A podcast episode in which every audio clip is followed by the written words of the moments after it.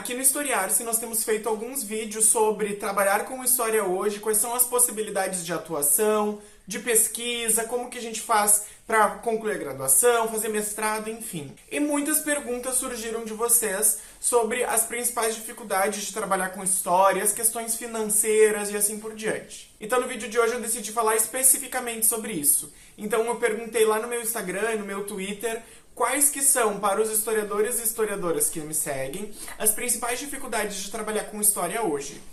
E aí nós vamos falar um pouquinho sobre elas agora. A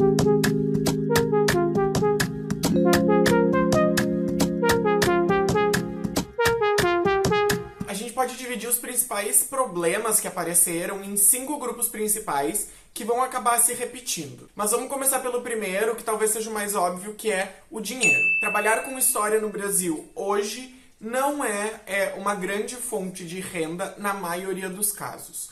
Por quê? A gente tem uma oferta de emprego que tem diminuído, ainda mais para a educação básica, na medida em que agora a história se torna uma das disciplinas uh, eletivas, digamos assim, do currículo do novo ensino médio e que a nossa profissão, é, o nosso papel de historiador na sociedade, ele é extremamente desvalorizado. Nós temos algumas revistas, alguns jornais que têm contratado historiadores para compor o seu é, comitê editorial. Nós temos algumas emissoras que contratam para fazer consultoria histórica de novela também.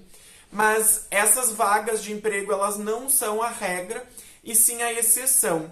Então, para o historiador que não quer seguir carreira na educação, as ofertas de emprego elas não estão muito grandes. E a opção da carreira de pesquisa, que a gente já vai falar daqui a pouco, também não está muito promissora no sentido de investimento em pesquisa. Vale dizer nesse ponto que a nossa profissão finalmente foi regulamentada depois de anos de debate, anos de tramitação no Congresso Nacional. Então hoje quem tem graduação ou pós-graduação em história pode ser oficialmente historiador, ter o seu registro profissional nesse sentido, e pode ser que eventualmente as próximas seleções nesse sentido ou concursos públicos é, peçam especificamente historiadores que sejam regulamentados. Então é bastante importante, pode ser que seja um passo decisivo para nós conseguirmos uma oferta maior de trabalho para nossa profissão. E já que nós falamos dela, vamos para esse segundo problema, que é o problema da pesquisa. Muitos historiadores e muitas historiadoras querem trabalhar com pesquisa, gostam de fazer isso, ir para os seus arquivos, analisar as suas fontes, escrever artigos, dissertações, teses, enfim. Ocorre que a gente vive no Brasil um contexto de profundos cortes na ciência desde o último ano do mandato da presidenta Dilma, que se agravou com o governo Temer e se agravou mais ainda com o governo Bolsonaro. Nós tivemos, inclusive, nessa semana a notícia de que o Ministério da Economia cortou 92% do investimento em pesquisa no Brasil. O que significa que trabalhar com pesquisa fica difícil para todo mundo e para os historiadores que têm uma desvalorização social e para os outros trabalhadores das ciências humanas também, que também têm essa desvalorização social frente ao crescente bolsonarismo que a gente vive, é, fica muito complicado.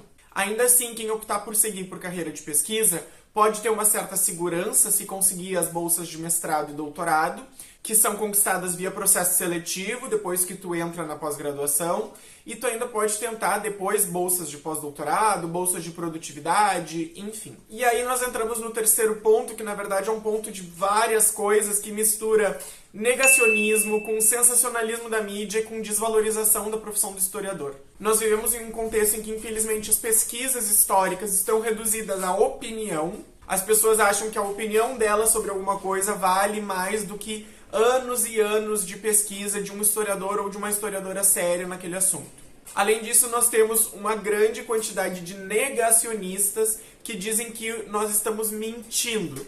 E aqui nós temos exemplos muito claros, como por exemplo dizer da ditadura militar, que as, os historiadores e historiadoras, de novo, sérios, sabem que existiu tortura na ditadura civil militar brasileira, ou na questão do nazismo, que o nazismo era um movimento de extrema direita e assim por diante. mas existe todo um contexto na sociedade que diz que não, que nós estamos mentindo e que nós estamos doutrinando e que nós somos todos marxistas e etc. O que não é problema nenhum, gente, em ser marxista, mas não é a realidade dos cursos de história e eu falo por experiência própria. Na faculdade de história em que eu e a Anitta fizemos, por exemplo, nós tivemos professores de orientação marxista, sim, porque é uma perspectiva teórica, mas eles não são nem a maioria do curso. E aí a gente entra no ponto da desvalorização também, porque pensa o seguinte: quando se vai ter uma reportagem na televisão, uma entrevista, enfim, sobre algum assunto que envolve história, quem é chamado para conversar é o historiador? Nem sempre. Ocorre muito de chamar economistas, filósofos, jornalistas, e aqui no YouTube mesmo brotam canais de história que não são feitos por historiadores, e sim são feitos por jornalistas. Então, um passo para valorizar a profissão do historiador é primeiro chamar o historiador para falar sobre as questões públicas pertinentes e para as questões do nosso trabalho, porque esse é o nosso métier, não o métier do jornalismo. Já tem um vídeo aqui no Historiar-se sobre a diferença entre jornalismo e história, que foi feita por uma jornalista convidada por nós, que estará linkado aqui nos cards, é bastante interessante. E aí a gente já entra no, na quarta pauta, que é a publicização do conhecimento histórico. Nós temos pouco investimento governamental na publicização do conhecimento, e aqui não é só da história, é da ciência como um todo, o que acaba fazendo com que boa parte da sociedade esteja alheia a grandes debates ou coisas que já são ponto morto para muitos historiadores, ou no caso a gente pode ver hoje da pandemia, para muitos médicos, né? E nos falta essa presença na pauta pública. A gente tem cada vez mais historiadores querendo pautar coisas na cena pública, querendo publicizar o seu conhecimento, e aqui nós temos, por exemplo, o Historiar-se, mas podemos pensar em podcast como o É Coisa do Passado, que é feito aqui no Rio Grande do Sul, o Tem Profissional da História aí, e assim por diante. Ocorre que nós estamos fazendo esse movimento, mas nem sempre nós somos chamados para falar também que é a questão que eu falei anteriormente, o que causa um entrave, porque a gente tem uma certa dificuldade de furar a bolha. E aí, finalmente, nós chegamos no último ponto em que as pessoas também têm relatado bastante dificuldade, que é a carreira docente, ou seja, dar aula, sobretudo para a educação básica. Como professor de educação básica, eu posso dizer que é um trabalho bastante gratificante, eu gosto bastante de fazer, é o que eu escolhi fazer desde o início mas é inegável que nós temos cada vez mais dificuldades que estão se tornando muito pesadas. E elas estão relacionadas com muitas das coisas que eu falei anteriormente. A primeira e mais importante delas é a questão salarial. Nós sabemos que a média salarial de professores no Brasil ela não é alta e em alguns estados e municípios ela é alarmante, como por exemplo no estado do Rio Grande do Sul, em que os professores ganham muito abaixo do piso. E por ter um salário reduzido, os professores precisam trabalhar muitos, muitas horas para conseguir sobreviver. O que significa que a gente trabalha muitas horas dando e planejando aula e nos sobra pouco tempo para aprimoramento e pesquisa.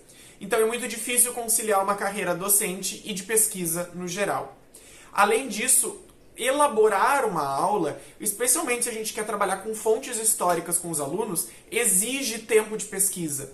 Buscar as fontes históricas, ler, às vezes transcrever essa fonte histórica, elaborar perguntas, inserir ela no direcionamento da sequência didática, tudo isso leva tempo.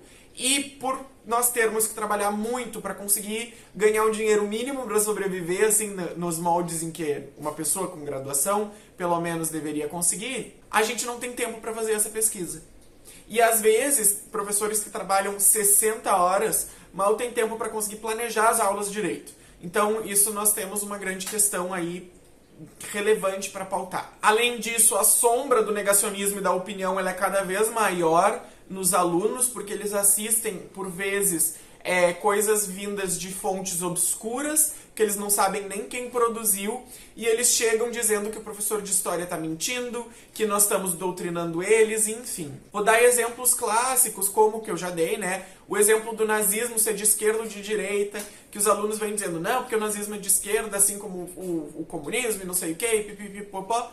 E a gente aqui diz, não, não é bem assim, vamos entender esquerda e direita na época, hoje e tal. Não, tu está nos doutrinando e etc. Outra questão muito similar, que agora está muito latente, é a questão da família imperial, em que nós temos um, um, um número crescente de pessoas que defendem a família imperial, defendem a volta da monarquia no Brasil, e a gente vai trabalhar nas aulas de história certas questões E eles trazem, inclusive, fake news, dizendo que na época da monarquia o Dom Pedro II alfabetizou mais de metade da população brasileira etc.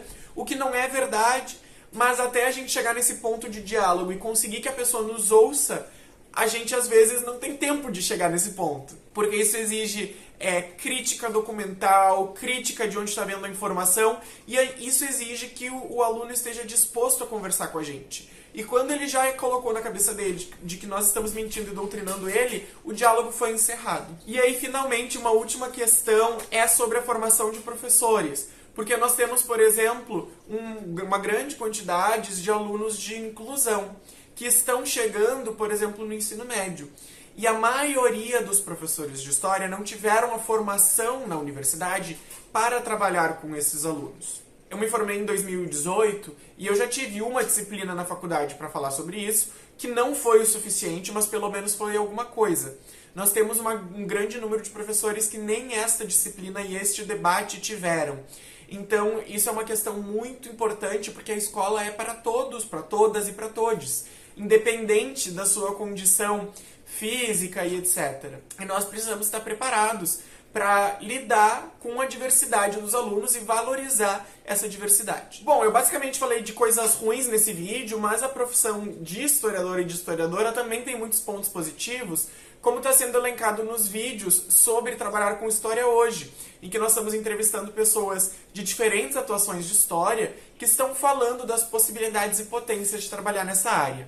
No entanto, esse contraponto precisava ser feito. A gente não pode ir fazer a faculdade de história, tornar-se historiador, achando que vai ser só bom e que a gente vai viver de amor. Porque não, a gente precisa pagar conta, né? E a gente precisa estar ciente das dificuldades que existem até para a gente poder elaborar estratégias para lidar com elas ou talvez diminuí-las. Foi esse o vídeo, minha gente. Espero que vocês tenham gostado. Se vocês gostaram, dê um like para ajudar na divulgação. Comentem aqui embaixo o que vocês acharam.